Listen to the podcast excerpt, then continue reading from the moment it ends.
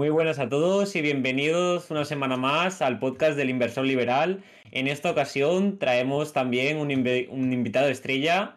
Para el que no lo conozca, ahora lo vamos a presentar, pero aquí tenemos a Juan con nosotros, el loco del dividendo en redes sociales, en Twitter lo conocerá la gente, un aférrimo de la inversión en dividendos y nada más. Hoy vamos a tener un podcast muy entretenido, así que, ¿qué tal Juan? ¿Cómo estás?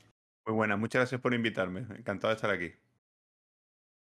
Muy bien, el placer es nuestro realmente. Eh, nada, eh, como te comentábamos antes, eh, solemos hacer una batería de preguntas a todos nuestros invitados. bueno, es, pregunta-respuesta, así que si estás preparado, vamos con ello. Nací preparado, así que... Genial. Venga, vamos con ello. Pero espera, espera, espera. Un segundo. Eh, recuerda que si estás viendo este podcast desde YouTube o si lo estás escuchando de cualquiera de nuestras plataformas, sea ebooks, Spotify, etc., recuerda darle a like, suscribirte y utilizar las estrellitas esas que están por ahí abajo, que si no, nosotros no podemos llegar a más gente. Esto para ti es gratis y para nosotros nos ha ayuda un montón. Venga, ahora ya puedes seguir con el podcast. Un saludo. Edad. 35. Eh, Titulación. Pues soy ingeniero del software por la Universidad de Sevilla. Profesión. Pues ingeniero del software.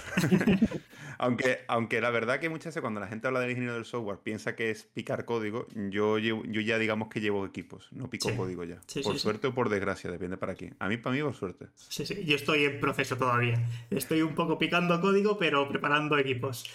Hombre, es que te digo una cosa, a los 40 años, como sigas picando, ya tienes que ser muy crack. Ya tienes que ir tirando a funcional. Sí, sí, sí, sí, sí. Venga, seguimos. ¿A qué te dedicabas anteriormente? Eh, bueno, antes de ser ingeniero del software, yo he tenido mucho, yo he hecho muchas cosas. incluso trabajé en un videoclub, estuve dando clases particulares, eh, tuve una, mi propia empresa, o sea, he sido una persona que ha hecho de todo. Genial. Muy bien, muy bien. ¿Dónde vives? Ahora en Badajoz. ¿Y de dónde eres? Badajoz. Eh, soy de Sevilla. ¿Llevas un control mensual de tus finanzas?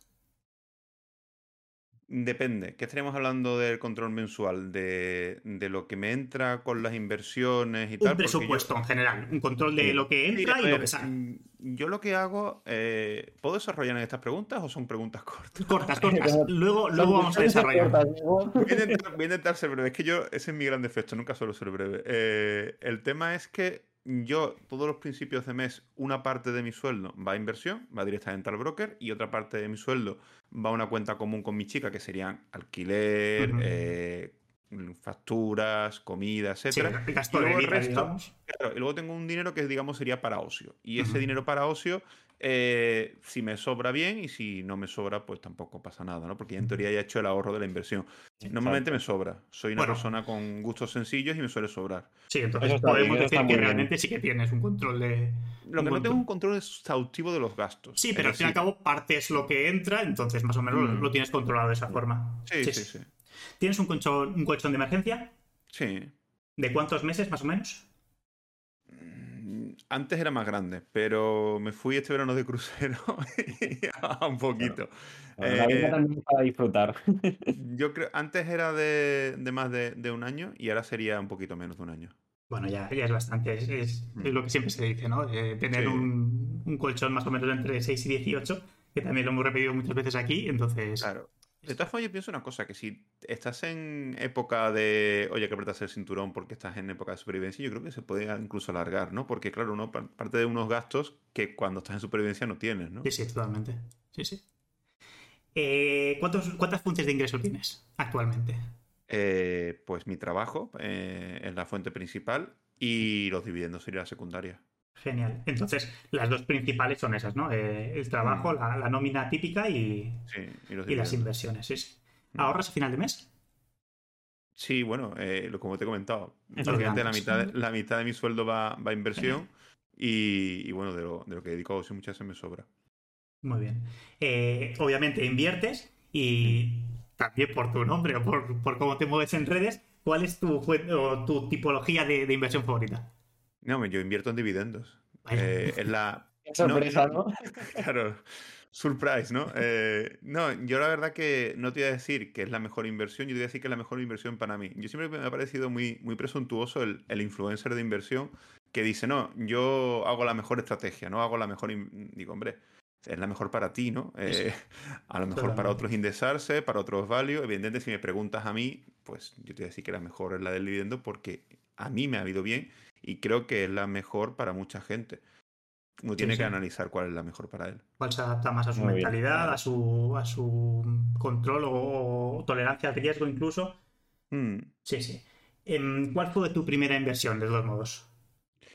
Primera inversión. Eh, os va a gustar porque fue Cristo, creo que fue Cristo Moneda. Creo que fue Cristo Moneda o Crowdlending. Creo que fue Cristo Moneda. Creo que la primera inversión pudo ser. No lo sé exactamente si fue, el Crowdlending o un poquito de Bitcoin. Puede ser Bitcoin. Creo que fue Bitcoin. Eh, ¿La mantienes?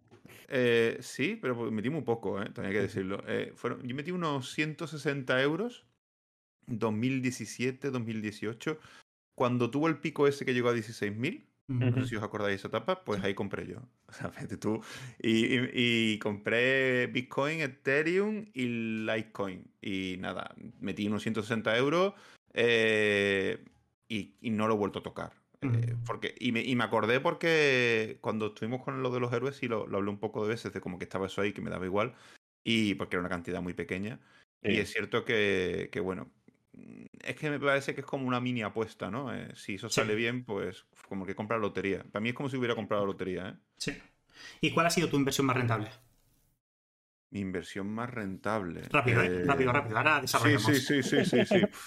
Seguramente es una de, de, las empresas que tengo, ¿no? Eh, tendría que mirártela. Eh, a ver, Iron Mountain quizás. Iron Mountain. Iron Mountain quizás entre, dividendos, cantidad invertida, Iron Mountain. No lo he mirado, eh, que a lo mejor es otra, pero... Bueno. A lo mejor logista, pero... creo que ahora desarrollamos, ahora desarrollamos. Cambiamos de mercado. Eh, ¿Alquiler o hipoteca? yo no estoy en alquiler, pero creo que es mejor hipoteca por el hecho de que sea tu casa. Solo por, mi opinión, ¿eh? O sea, creo que en alquiler, si no vas a tener algo fijo donde vas a vivir, sí está bien. Yo, por ejemplo, que llevo varios años mudándome y viviendo en diferentes sitios, pues creo que sí. Pero cuando ya te asientas, sí es guay tener tu casa y poderle hacer cosas, ¿no? Y, tener a tu gusto, ¿no? ¿Y alguna vez has pedido un préstamo personal o precisamente lo que decíamos, la hipoteca? No. Nunca. No tengo ninguna deuda. Ninguna deuda, ni tarjetas de crédito, nada. Nada. Aparte, siempre, de débito. Nunca me han gustado las deudas. Sí, sí. Bien hecho. ¿Y has alcanzado la libertad financiera? Eh, me queda todavía 10 añitos, yo creo que pueden ser para alcanzarla desde ahora. Muy bien, por lo menos tienes el objetivo, ¿no? En mente sí, sí, sí, está vas contra ello, tienes el tiempo, así que genial. ¿Y consideras que eres feliz? Sí. Muy bien, pues ya está. Estas son, esta es la materia de preguntas y respuestas rápidas, que... no han sido tan rápidas, pero las hemos pasado. Creo que hemos batido el récord de...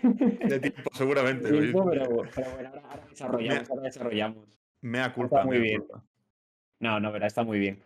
Así que bueno, ahora ya una lo que siempre decimos, vamos a ir preguntando, pero queremos siempre pues que una charla más informal, que vayamos comentando todo tipo, pues conociéndote un poco, hablando sobre inversiones y demás, que es lo que al final nos gusta a todos.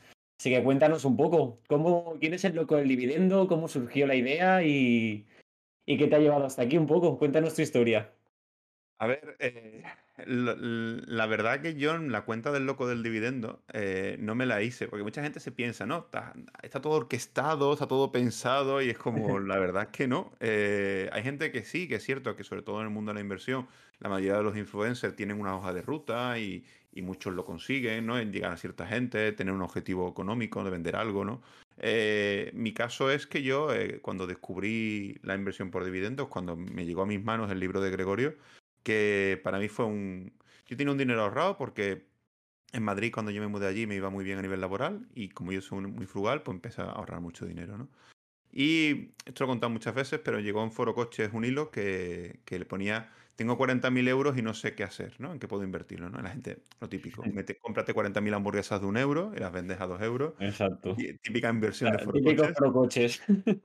y, y, claro, eh, un tío habló de los dividendos, le mandé un privado, eh, esa persona no se acordará de mí seguramente porque el nick de forocoches no es este. Y, y me pasó el libro de Gregorio, yo le pido disculpas porque fue, fue en formato de pub, fue pirata.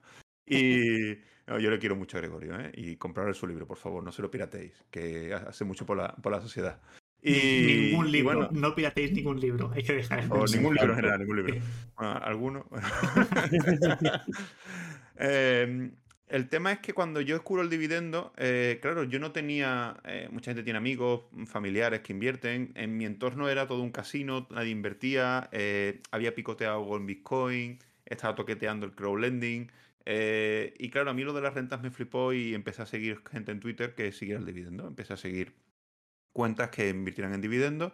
Y claro, eh, no me gustó que mi cuenta personal, porque yo me entraba muchas veces a comentar cosas, a preguntar cosas, mi cuenta personal antes eh, era una cuenta que yo usaba, eh, porque yo antes hacía cortos de cachondeo, monólogos y esas cosas, que ya no hacía, pero digamos que el seguidor mío de esa cuenta no lo quería mezclar, ¿no? Digo, voy a ponerme a hablar de cosas de bolsa, familiares a mí me van a preguntar qué estoy haciendo ahí, y me hice la cuenta del loco porque no sabía cómo funcionaban las listas y, porque quería ser anónimo, ¿no? Eh, fíjate tú.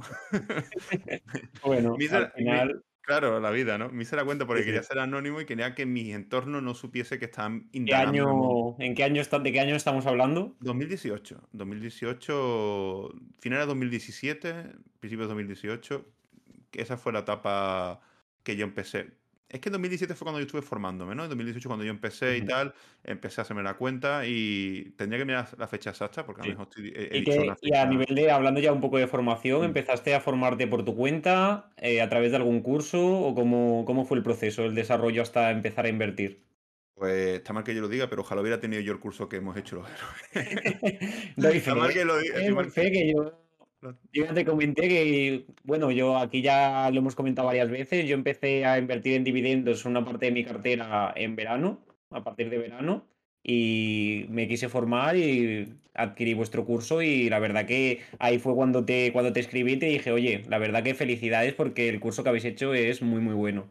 Pues muchas gracias. Yo, sobre todo, una de las cosas que vi del curso es que fuera barato, ¿no? Eh, el curso, evidentemente, calidad iba a tener porque estando Gorka, Varón, Andrea, o sea, sobre todo Gorka y Varón, que son personas a nivel fundamental que un brutal. Andrea con la parte de psicología, que lo hizo muy bien. Eh, yo sé que iba a tener calidad, ¿no? Pero yo tenía un objetivo de que cursos de 1.000, 2.000, 3.000 euros que te enseñan análisis fundamental había muchos, ¿no? Y queríamos hacer un curso que llegase a pues a ese inversor que me estará escuchando, que a lo mejor arregla aire acondicionado, que digo mucho el que arregla aire acondicionado porque me mandó un correo una persona que arregla aire acondicionado y me dio las gracias por, el curso. Entonces, me viene mucho ese correo y, y solamente él dirá, coño, un correo normal, pero es el que te llega al final, ¿no? Y digamos que pueda llegar a tierra de todo el mundo y que todo el mundo pueda formar parte de ello. Sí, porque si tú haces un curso que vale 2.000 euros, la gente cuando empieza no se va a gastar 2.000 euros. 90 euros sí. 90 euros sí te gastas porque te lo vas a gastar en libros. Yo no tuve esa suerte, yo los cursos que había no me parecían sencillamente caros y lo que hice fue comprar libros, ¿no? Eh, el de cómo interpretar el estado financiero de Warren Buffett, eh, el estado de Warren Buffett, el de Peter Lynch, los dos. Eh, leí muchos blogs, el blog de Gorka me lo empapé, el blog de Dividend Street también, la página de Gloria entera, y empecé a intentar aprender por mi cuenta, ¿no? Sobre todo todos los vídeos estos de Chimo Puy que estaban de análisis fundamental, busqué muchas cosas de análisis fundamental en redes, eh, y, hombre, no es el mejor procedimiento lo que hice yo. Creo que es mucho más largo, más tedioso, te comes más errores. Yo además compré muchas empresas sin tener ni idea y sin mirar nada y simplemente porque te suenan. Y, hombre, yo sé que mi primer año en la inversión, incluso el segundo, creo que no fueron los mejores. Eh, he lastrado mucha, mucho error de ahí. Eh, es la verdad. O sea, yo no, tuve una, un acercamiento a la bolsa como tienen muchos de los que me siguen, que me dan mucha envidia mala. Que yo Pero bueno, también, también, hay que tener en cuenta en este aspecto que es una muestra de realidad. Es decir, estamos también muy acostumbrados a ver en redes sociales. Eh, no, explícitamente en el mundo de los dividendos, pero entrando un poco más tema de trading, tema mm. sobre también mercado de criptomonedas, rentabilidades, todo el mundo gana dinero, todo el mundo tal. Y la realidad no es esa. Al final la realidad es que tú no naces aprendido, por mucho que te formes, cuando entras al campo de batallas, cuando, cuando vas a cometer errores, porque es una realidad, tú tienes que protegerte de esos errores, pero errores vas a cometer seguro. Y de eso es donde tienes que aprender y no tirar la toalla. Y eso creo que demuestra la realidad sin más. Yo además lo que siempre digo a la gente cuando empieza y, me pregunta, oye, loco, ¿por dónde qué puedo hacer? ¿Qué, recomiendas tú? Yo el primer consejo que doy de novato es invierte el menos posible el primer año. Porque aunque es cierto que el interés compuesto eh, ayuda más los primeros años, es muy raro que tus primeras compras sean las buenas. Es muy raro.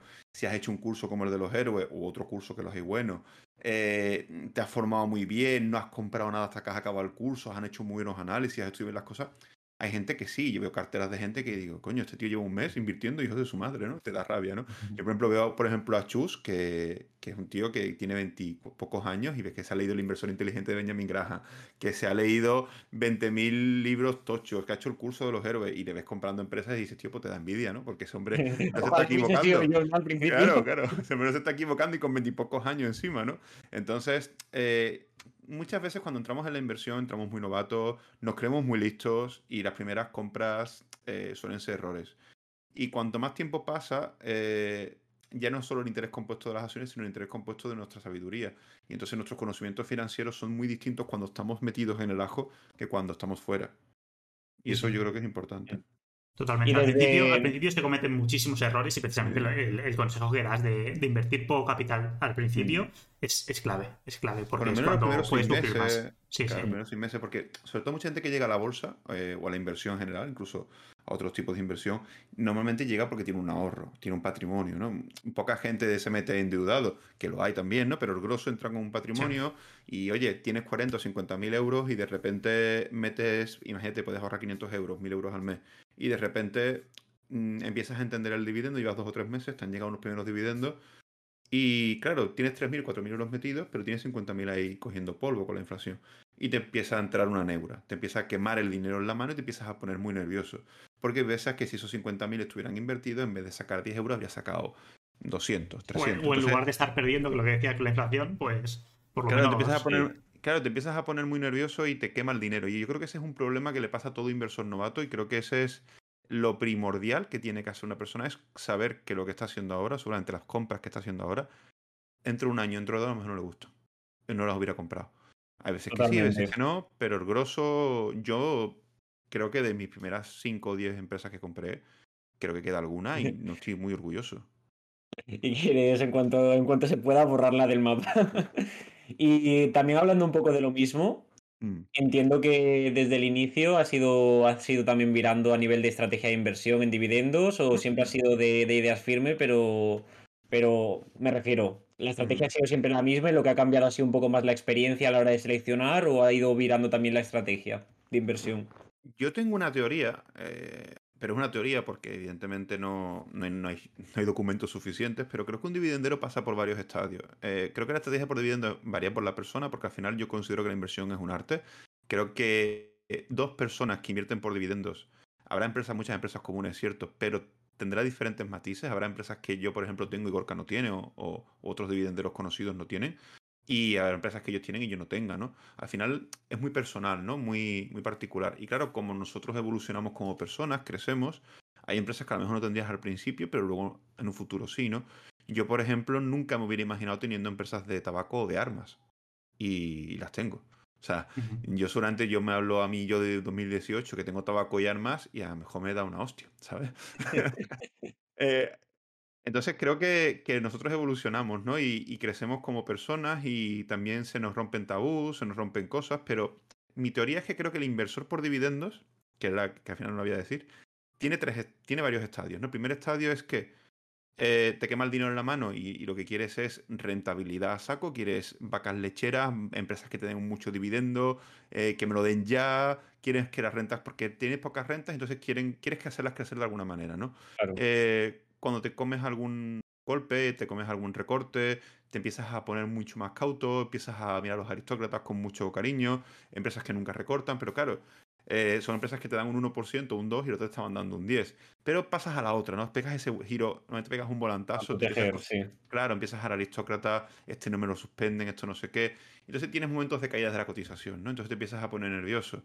Y empiezas a entender que que realmente una caída es, algo donde deberías comprar más. Que yo creo que ese es el punto donde el dividendero descubre si es dividendero o no. Si es capaz de cuando eso, Y es eso justo que has dicho es muy complicado, ¿eh? Realmente cuando. Porque cuando todo va bien, todo el mundo compra, pero cuando va mal y caes, cuando tú dices, ostras, se me va a cero siempre. Ahí, ahí yo creo que es donde se diferencia el dividendero de verdad o el dividendero de aristócratas o como llama Gorka el cotizatio grow investor, ¿no? que necesita que la cotización vaya acompañando, ¿no? Eh, yo soy de la opinión que que hay que comprar las caídas más fuertes, ¿no? Y creo que en casi todas las estrategias. Pero es verdad que el dividendero que va para aristócratas no lo necesitaría.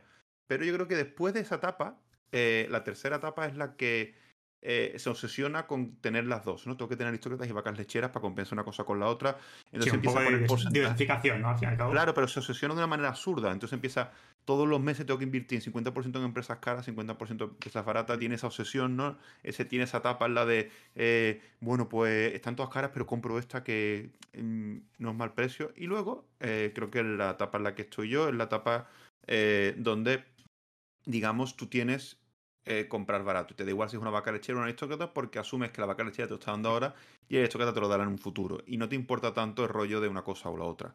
Según cuentan compañeros que he hablado yo con ellos, dicen que cuando vuelves a, la última etapa, ¿no? La etapa la donde ya eres IF, eh, miras más a la aristocracia y no te gustan tanto las vacas lecheras. Claro, porque ya lo que buscas es que no haya tanta variación, no tanto cambio. Por, acercar, un poco a los mm. oyentes eh, y también darles un poco más de información. ¿Qué consideramos que es un aristócrata y qué consideramos que es una vaca lechera? Bueno, la aristocracia en Estados Unidos consiste en que una empresa durante 25 años ha ido aumentando los dividendos todos los años.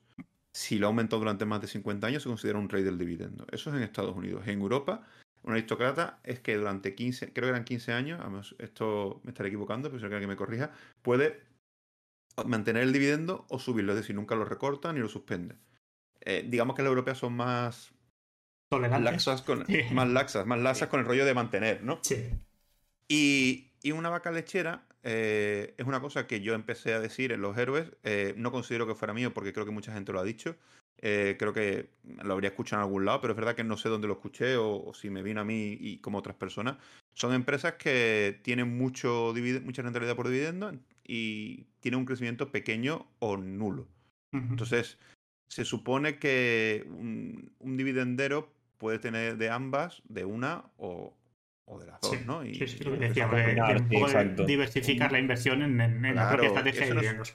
Claro, eso no significa que una vaca lechera no te pueda crecer. Claro. Logista se considera una vaca lechera y casi está mmm, en muchas carteras, ¿no? Y, y Logista, siendo una vaca lechera, aumentó el dividendo mucho más que algunos aristócratas, ¿no? Sí, sí.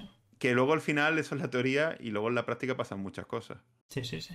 Y otro, otra consideración que, se hace también en la estrategia por dividendos es sobre todo buscar empresas con, músculo económico, ¿no? con balances saneados, con empresas estables al fin y al cabo que dure esa inversión varios años.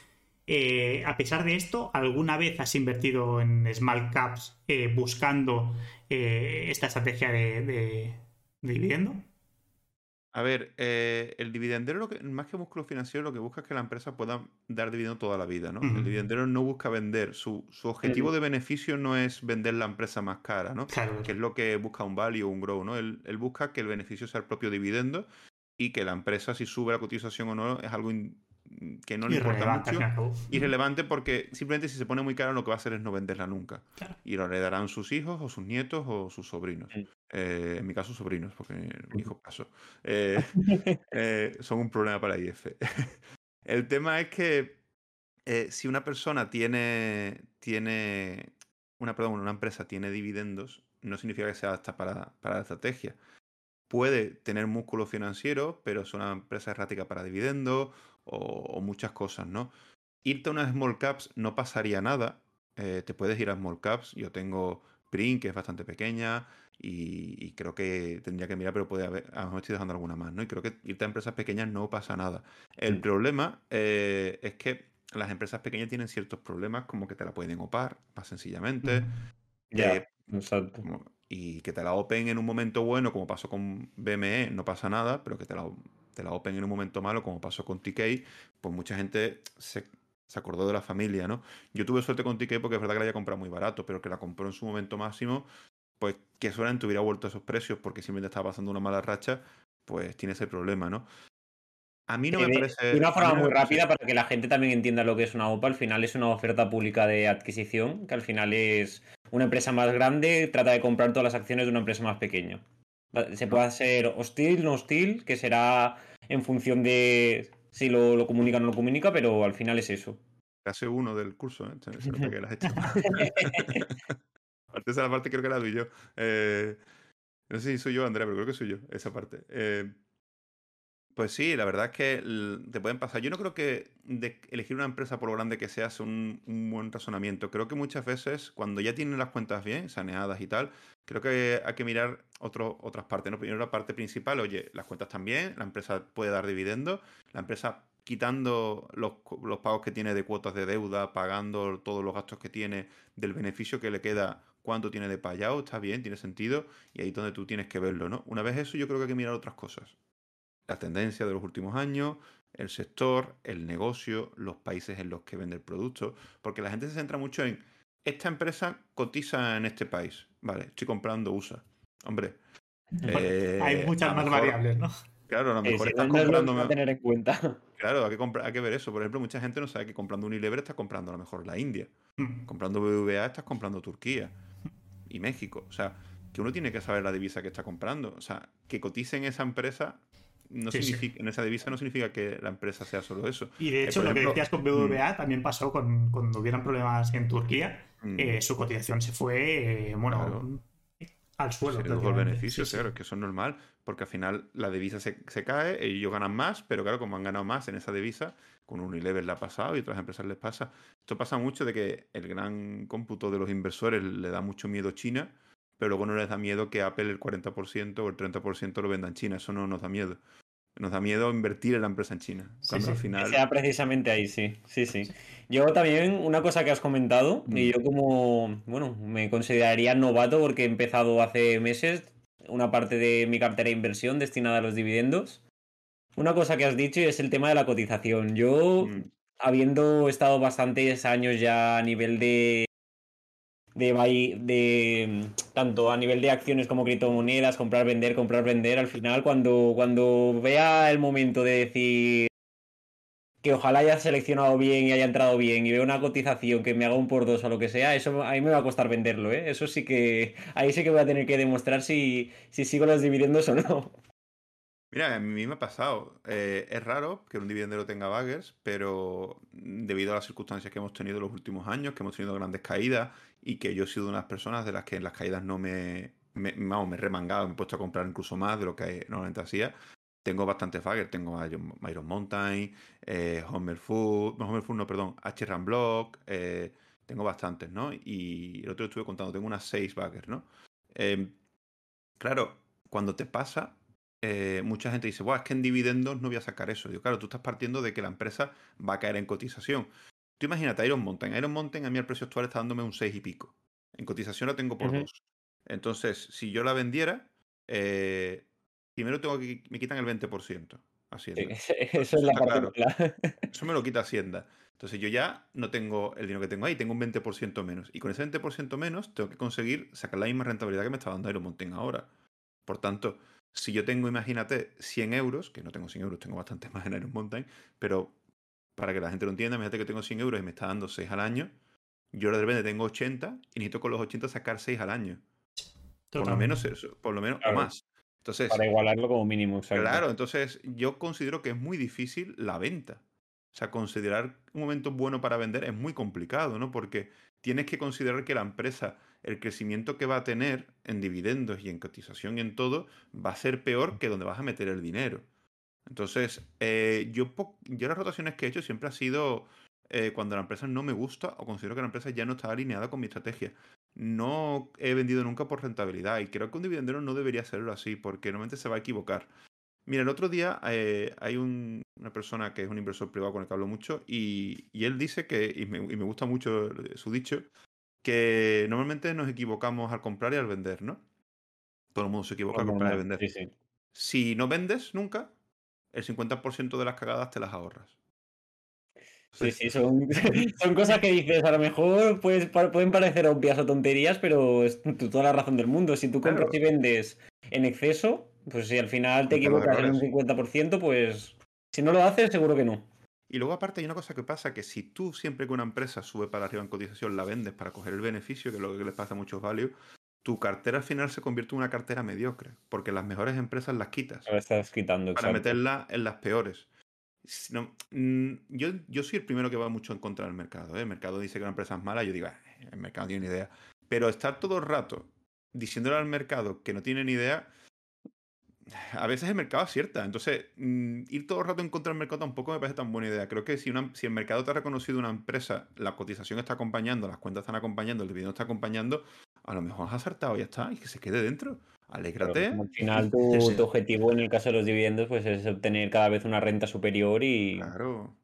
Y decías antes que, bueno, que recientemente eh, has entrado en tabaco y en armas. Bueno, recientemente. Tabaco fue, tabaco fue hace bastante. Sí, sí, pues te decía que, si antes decías que te escuchara eh, el, Juan de hace En armas sí es verdad que es reciente. En armas sí es verdad que es reciente, pero yo tengo unas etapas en la, en la vida de inversor en las que sectores que a lo mejor no me gusta entrar, eh, los estudios hasta que considero que son buenos para mi estrategia. ¿no? Eh, yo con el tabaco era por un tema moral. Eh, el tabaco, yo he sido muy anti-tabaco durante toda mi vida, sigo siendo muy anti-tabaco, pero es verdad que ahora desde que tengo acciones no veo tan mal que la gente fume. Sí, me molesta que fumen al lado mío. Pero en la distancia, ¿no? Que fumen, pero en la distancia. Claro, claro. Pero yo, por ejemplo, eh, ha pasado de que alguien fumara en la mesa de al lado, me molestaba muchísimo.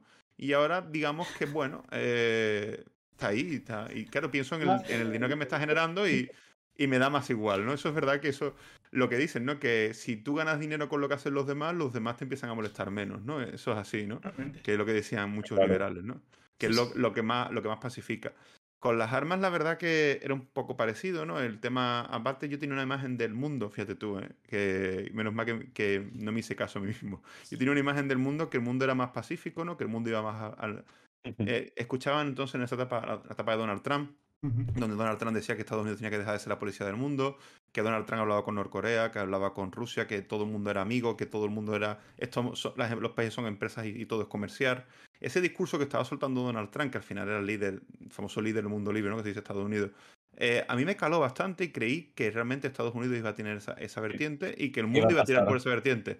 ¿Qué pasa? Eh, lo que yo vi eh, cuando ganó Biden y tal es que los países seguían diciendo eso seguían aumentando su, su armamento. Es decir, bueno, oye, paz, paz, paz, pero yo sigo poniendo tanques en la. En por si acaso, todo es paz, pero por si acaso estoy preparado. Claro, entonces dije, eh, me recuerda un poco a las partidas de Riz de, dos que están aliados y estoy poniéndole tropas ahí en la frontera, ¿no? ¿Sabes?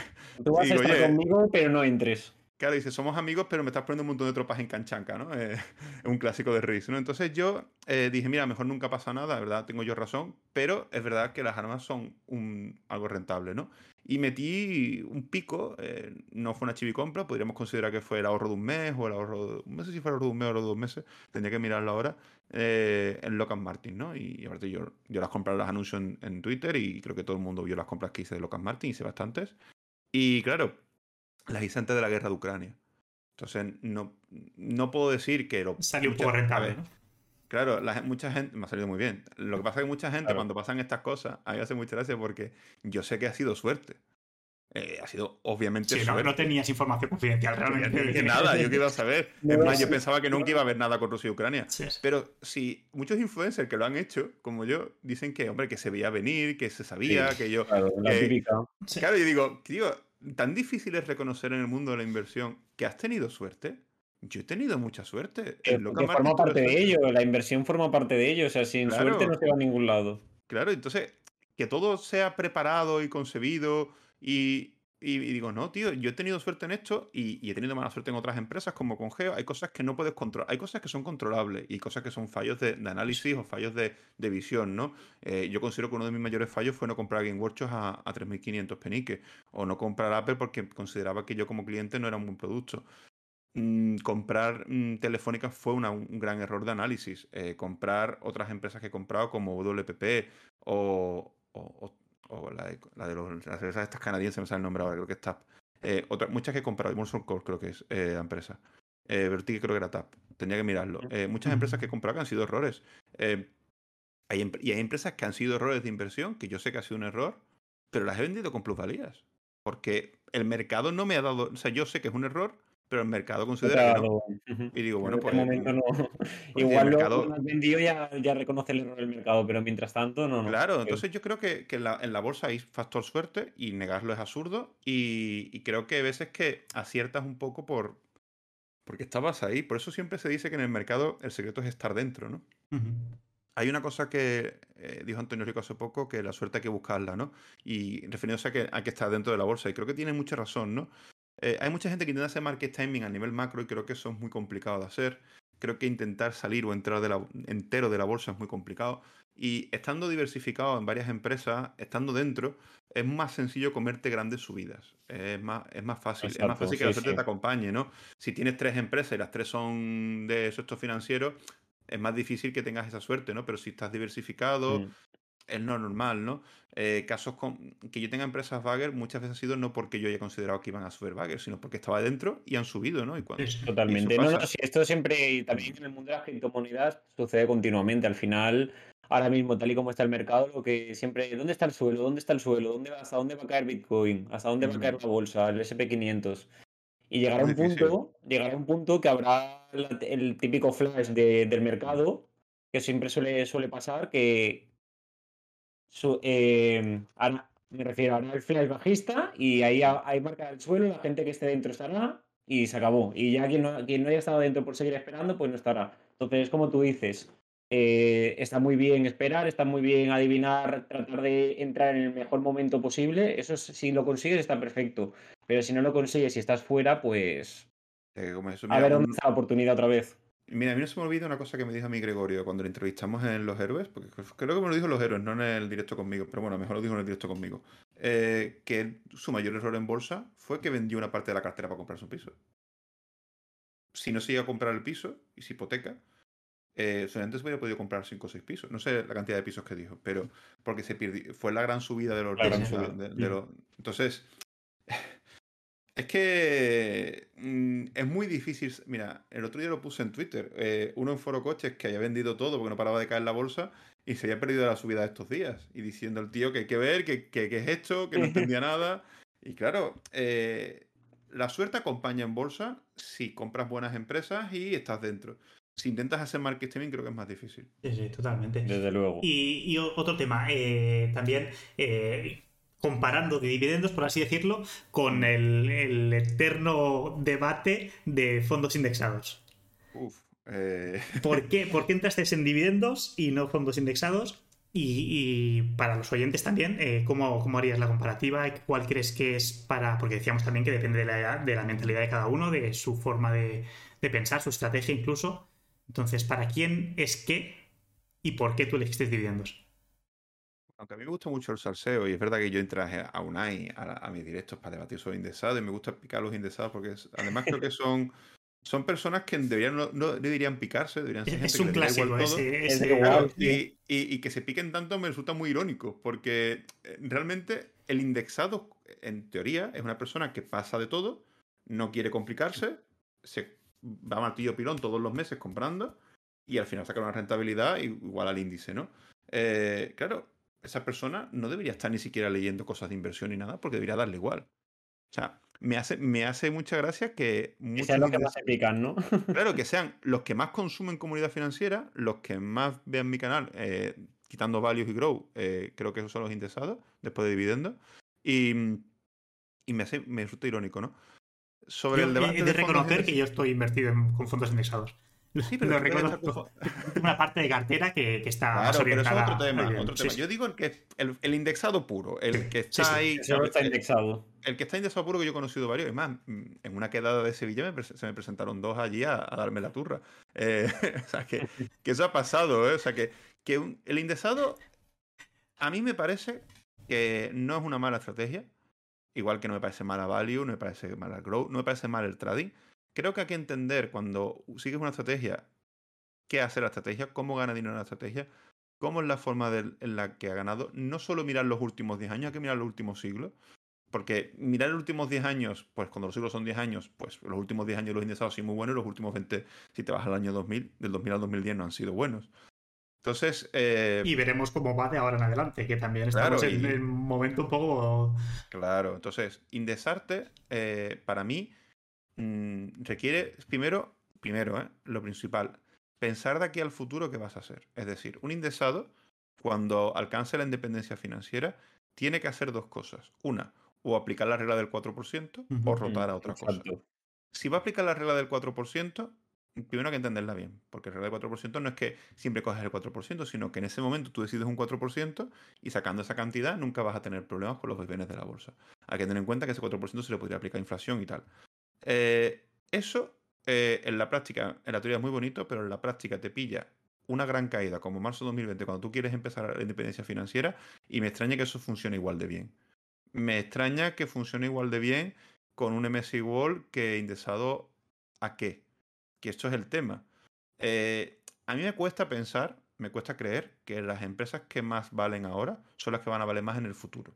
Me cuesta creer que eso sea. Eso, ya se ha visto que no, 100% no. Claro, entonces, cuando tú compras el SP500, estás comprando las empresas más valoradas del SP500, al final las que más pesan. Cuando compras el MSI World, estás comprando USA en un porcentaje mucho más alto de lo que realmente pesa en el mundo. Entonces, al final, ¿a qué te indexas? ¿Te indexas a los, a los países emergentes? ¿Te indexas a China, a Japón? ¿Qué países decides indexarte? ¿Te haces una especie de MSI igual a tu estilo? Sí, haces, eh, otra diversificación sobre eh, los índices que ya están Claro, entonces al final ya no es pasivo, ya es activo. Ya estás tomando una decisión activa cuando se supone que el indexado no tiene que tomar esas decisiones, ¿no? Entonces a mí mm, habría que estudiar a qué te estás indexando y cómo lo mm. estás haciendo, porque confiar en que uso lo va a hacer bien también es una apuesta. En eh, los 70 nadie te habría dicho que no te indexes a una cosa no fuera Japón. Eh, si te vas al siglo XVIII, XIX, todo el mundo hubiera dicho que te indexes a Argentina.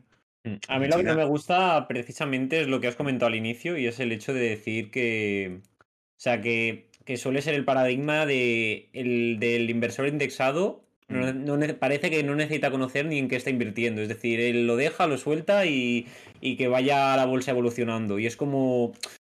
Que, que, sí, que te lo van a gestionar todo, que si vas por RoboAdvisor todo está gestionado, pero al final un inversor tiene que saber dónde está depositando su dinero. O sea, al final tú tienes un mínimo, un mínimo de conocimiento de, o un mínimo de ruta de decir, vale, esto es mi objetivo, esto es tal, y estoy invirtiendo en esto porque realmente quiero conseguir algo o tengo un conocimiento mínimo como para pensar que esto me puede llevar hacia algún lado. Porque hacerlo por hacerlo, yo tampoco lo veo. Yo creo que sobre todo es por el tema de la convicción. Es decir, yo creo que el, gran secreto de que te vaya bien en bolsa, por eso nosotros metimos una clase de psicología en, el curso que, nos dio Andrea, que es psicóloga, eh, es que en la bolsa, si no tienes convicción, te va a ir mal. Porque la convicción es la que hace que cuando algo cae, compres y cuando algo sube no vendas. O sea, eso es la convicción. Si tú crees que la empresa que estás con, yo qué sé, si tú tienes convicción en que la empresa es buena y que el mercado va a, justificar eso, o que la empresa va a seguir dando dividendos, o tú compras barato, te da igual, que la, que la siga, sigo comprando, pues más barato me lo estoy poniendo. lo ve como unas rebajas.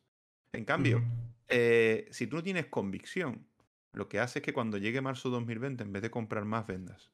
Y salgas corriendo, Y eso, y eso lo pasó a mucha gente, porque si, aquí todo el mundo compró. Y digo, mira, mm, yo, yo recuerdo Twitter en esa época y yo cada vez que ponía una compra lo que recibía era insultos.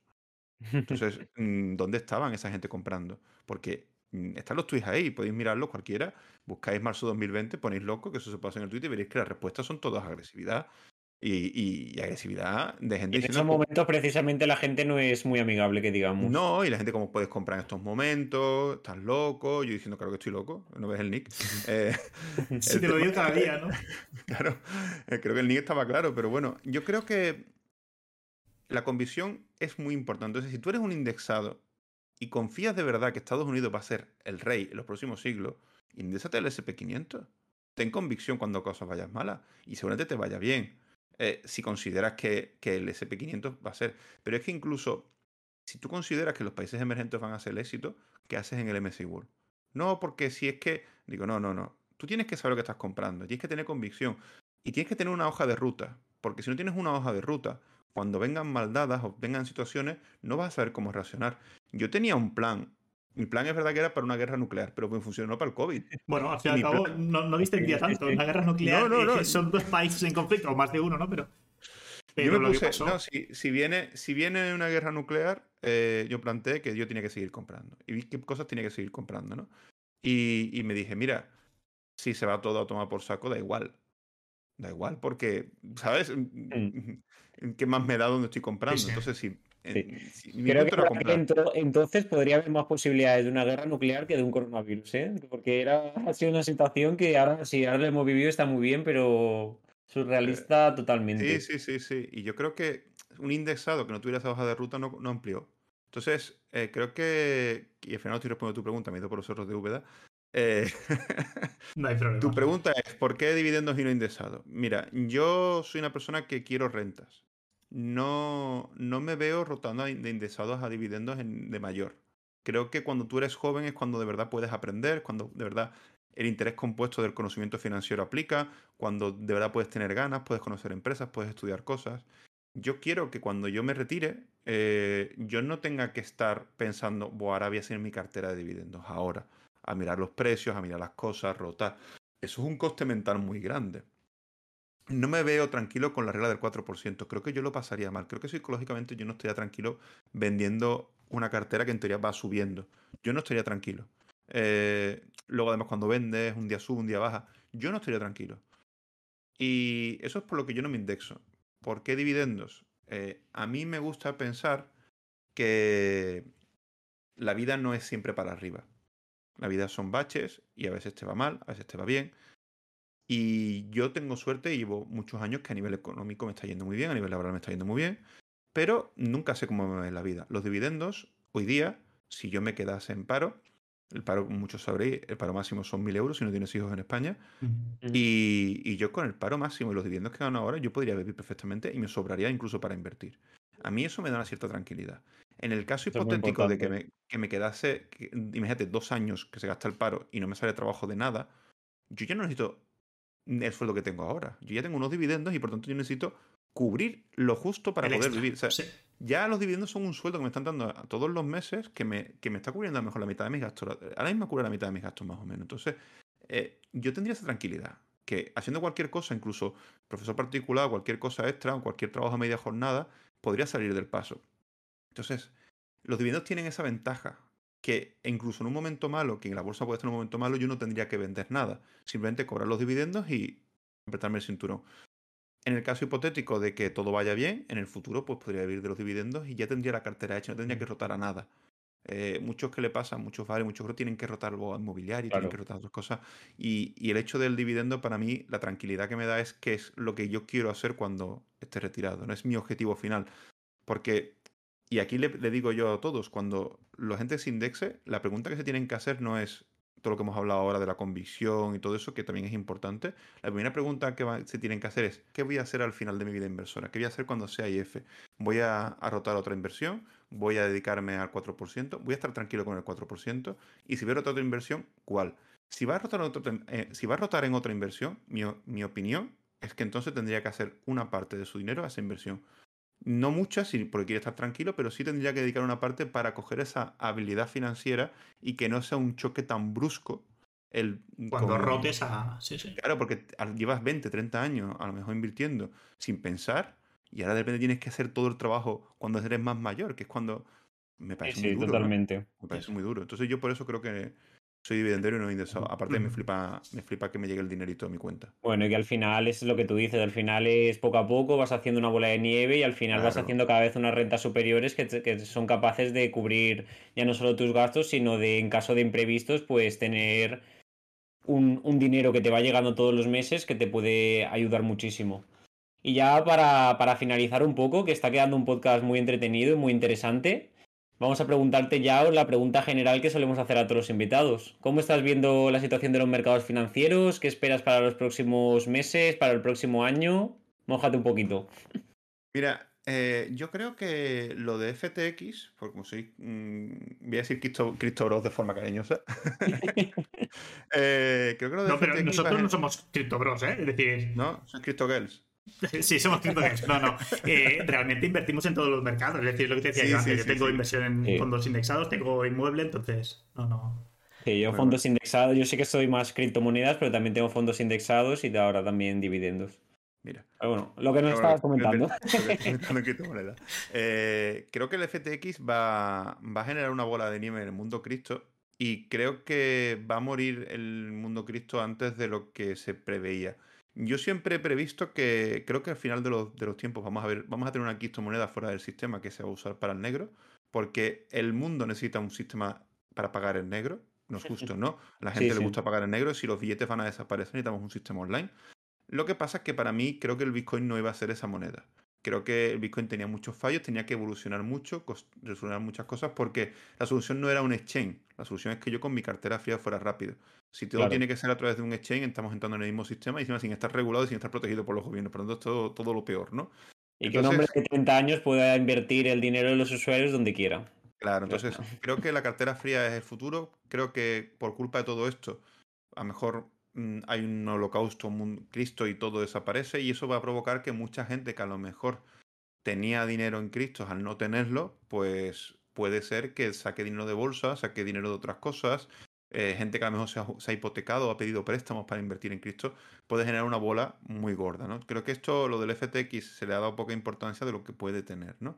Creo que eso va a generar... Yo creo que se le ha dado importancia a lo que ha sido, porque ha sido el exchange número 2 del mundo hasta que se ha declarado en bancarrota, pero no se le está dando tanta importancia a lo que va a generar, que yo creo que es más importante que realmente lo que, lo que ha sucedido, que es que el exchange 2 número 2 quiebre, sino que al final todo esto va tanto ya todos los proyectos ya es que no es solo FTX es también El Alameda que es la parte de inversión pues toda la inversión que han hecho en un montón de proyectos se ha hablado, por ejemplo, de Solana que tenía más de un 10% del total de, tokens en circulación y todo un montón de una inversión que ahora mismo no está respaldada por nada, está respaldada por lo que se acaba decidiendo, porque está absolutamente en bancarrota el exchange, FTX como empresa, más que el exchange, y tanto eso como a nivel de los usuarios. Entonces, eso puede acabar, dependiendo cómo se desarrolle, puede acabar llevando una, una cadena de liquidaciones y haciendo desaparecer pues bastantes proyectos. Claro, es que tú piensas que ya al final en los exchanges ya han dejado de tener seguridad, ya nadie quiere tener dinero en los exchanges, ya ha generado una inseguridad brutal, que ya siempre lo han sido. O sea, una persona que estuviera en el mundo cripto sabe que tienes que tener dinero en criptomonedas, tienes que tenerlo en tu cartera fría, la cartera caliente es para el pago con la tarjeta rápido. Eh, porque ahora mismo el problema de las criptomonedas es que no con una cartera fría no se puede pagar en un comercio de forma rápida. Ese es el gran problema que tiene y el, el gran trabajo que tendrán que hacer las criptomonedas que lo acabarán haciendo y por eso pienso yo que la que lo consiga mejor no es Bitcoin, es otra. Entonces, partiendo de esa base, creo que eso va a generar una, bola de nieve que va a provocar todavía más caídas, más todas, más cosas. La subida de tipos creo que va a seguir. Creo que yo no soy tan optimista con que ahora la subida de tipos va a seguir bajando. Creo que la inflación todavía no está controlada creo que va a seguir subiendo. Yo sigo pensando que puede que estemos en la década de los 70 y, y, que, nos, y que vamos a entrar en recesión seguramente. La Unión Europea tendrá que subir los tipos más, Estados Unidos también. Y siempre digo la coña de los 10, ¿no? Del 10%, pero creo que no, no es descartable. Y claro, esto va a provocar seguramente un, una época oscura en la bolsa. Eh, cuando esto pasa, eh, primero creo que aguantarán los bitcoin más aférrimos que crean en la moneda porque consideren que va a ser la moneda del futuro. Eh, tendréis una etapa como la etapa que estuvo en 2.000 euros, eh, que fueron un montón de años. Eh, tendréis una etapa parecida, eh, los que estáis invertidos en bitcoin. Seguramente a lo mejor sobrevive bitcoin, o a lo mejor no, o mejor nacen otras criptomonedas. Y en la bolsa creo que vamos a tener una etapa mmm, donde la gente va a huir de la bolsa, porque, claro, mmm, si tú las empresas que más seguras eran, que eran las Big no paran de caer, el mercado cae entero, de repente la gente ya empieza solo a mirar el dividendo, que es lo que pasó en los 70, porque es lo único real, porque la cotización no sabes lo que va a ocurrir, si va a subir o va a bajar. Lo que sí es real es que la empresa genera un beneficio te lo reparte después, las cuentas. Pues entonces de repente las empresas ya no te vale con que te den un 3 o un 4. Coca-Cola te tiene que dar más, que lo, mm, mucho más de lo que te está dando eh, la renta fija. Entonces, de repente, Coca-Cola pues empieza a caer a los infiernos y empieza a darte un 10%. ¿Qué pasa? Que, que tiene Coca-Cola a 50, pues de repente le está perdiendo un 50%. Entonces la gente pierde ciertos patrimonios. Cuando eso pasa, mucha gente que usa las acciones como colateral para deudas empiezan a ejecutarse, empiezan a ejecutarse el margen, y entonces eso es una bola de nieve que va todavía peor, ¿no? Entonces si eso ocurre y tenemos una caída de los infiernos en la bolsa, habrá una etapa donde la gente, la bolsa no invierta. Nadie. Eh, lo, sí, quedaré yo y algún dividendero loco. y algún entonces, loco más, ¿no? Claro, y la, y la, claro, entonces las empresas con los como seguirán usando los estos hostios, empezarán a enfocarse más en el dividendo y será una época dorada para el dividendero porque comprará empresas muy baratas durante un tiempo muy primordial. Cuando la inflación se controle, las empresas eh, digamos que empezarán a subir, los tipos empezarán a bajar, las rentabilidades por dividendo de las empresas serán muy golosos, porque una empresa que te está dando un 10 como Coca-Cola o McDonald's, no es lo mismo que te la de pues que es la que te lo da ahora, ¿no? Que es una de, de, de barcos de gasolina que tiene más riesgo si te da Coca-Cola. Y en cambio, la renta fija te está dando un 4, un 3, pues la gente empezará a rotar las acciones cada vez más, cada vez más, cada vez más, y tendremos la gran subida de la bolsa dentro de unos años. Yo creo que el que sea inteligente, esto puede no ocurrir, Yo creo que el que sea inteligente. Obviamente, no, tenemos la bola. Claro. Exacto. Esto es lo que yo creo que puede ocurrir. Si, el que, si esto pasa y el que sea inteligente y compre durante todos esos años empresas dividenderas de calidad y vaya ampliando su cartera, tendrá luego unos dividendos muy jugosos respecto al precio de compra y una revalorización de su cartera grande. Pero eh, mm, los fue una década entera así. Y una década entera así es muy duro. ¿eh? Es duro, es duro y sobre todo lo que tú dices, que si ves que al principio puedes empezar muy bien, pero si ves que no evoluciona el mercado, que no, que tú tienes una idea, pero no, al final siempre buscamos la inmediatez, pero si va pasando el tiempo, va pasando el tiempo, pues la paciencia se pone en juego y ya no es, ya no es tan fácil. Pasará como pasó con Cisco después de la burbuja de los .com. Las empresas que no querían dar dividendos porque eran empresas de crecimiento y, el to the moon y todo eso, eh, de repente dan dividendos. Porque el inversor ya solo quiere el dividendo. Es alguna forma de llamar el dinero, de llamar la claro, porque eh, la cotización es humo. La cotización es, es alguien que está decidiendo que eso vale más de lo que tú tienes o menos y está pagando por eso. Pero el dividendo es un dinero real que va a tu cuenta. Es un dinero que te hace la cuenta empresa con la actividad que hace. Entonces, claro, cuando nadie confía en nadie y el mercado es una vorágine oscura, lo único real es el dividendo. Lo único que es verdad es que la empresa ha vendido 10 Coca-Cola y de las 10 Coca-Cola te está dando el precio de dos. beneficio. Sí, sí. Ya está. Bueno, pues yo creo que con este resumen de la situación y el futuro, que veremos si se cumple o no. También tendremos un, tiempo para, ir viéndolo, para ir, ya te traeremos otra vez y a ver cómo ha ido evolucionando todo, si, si ha seguido la hoja de ruta, si no, si ha virado todo un poco o no. Pero yo creo que ha quedado un muy buen podcast para poderlo ir cerrando con esta última, con este último speech, esta última hoja de ruta. Y, nada, simplemente darte las gracias por venir por aquí, por acompañarnos un, rato junto a nosotros y, que estés más invitado para, para cuando quieras pasarte otra vez. Muchas gracias por invitarme. Nada, un placer, un placer que estés por aquí. Eh, lo que decíamos, eh, estás totalmente eh, invitado para la próxima. Y, nada, a, los oyentes despedirnos y nos vemos la próxima. Nos vemos en la próxima, gente. Un saludo. Hasta luego. Un saludo, hasta luego.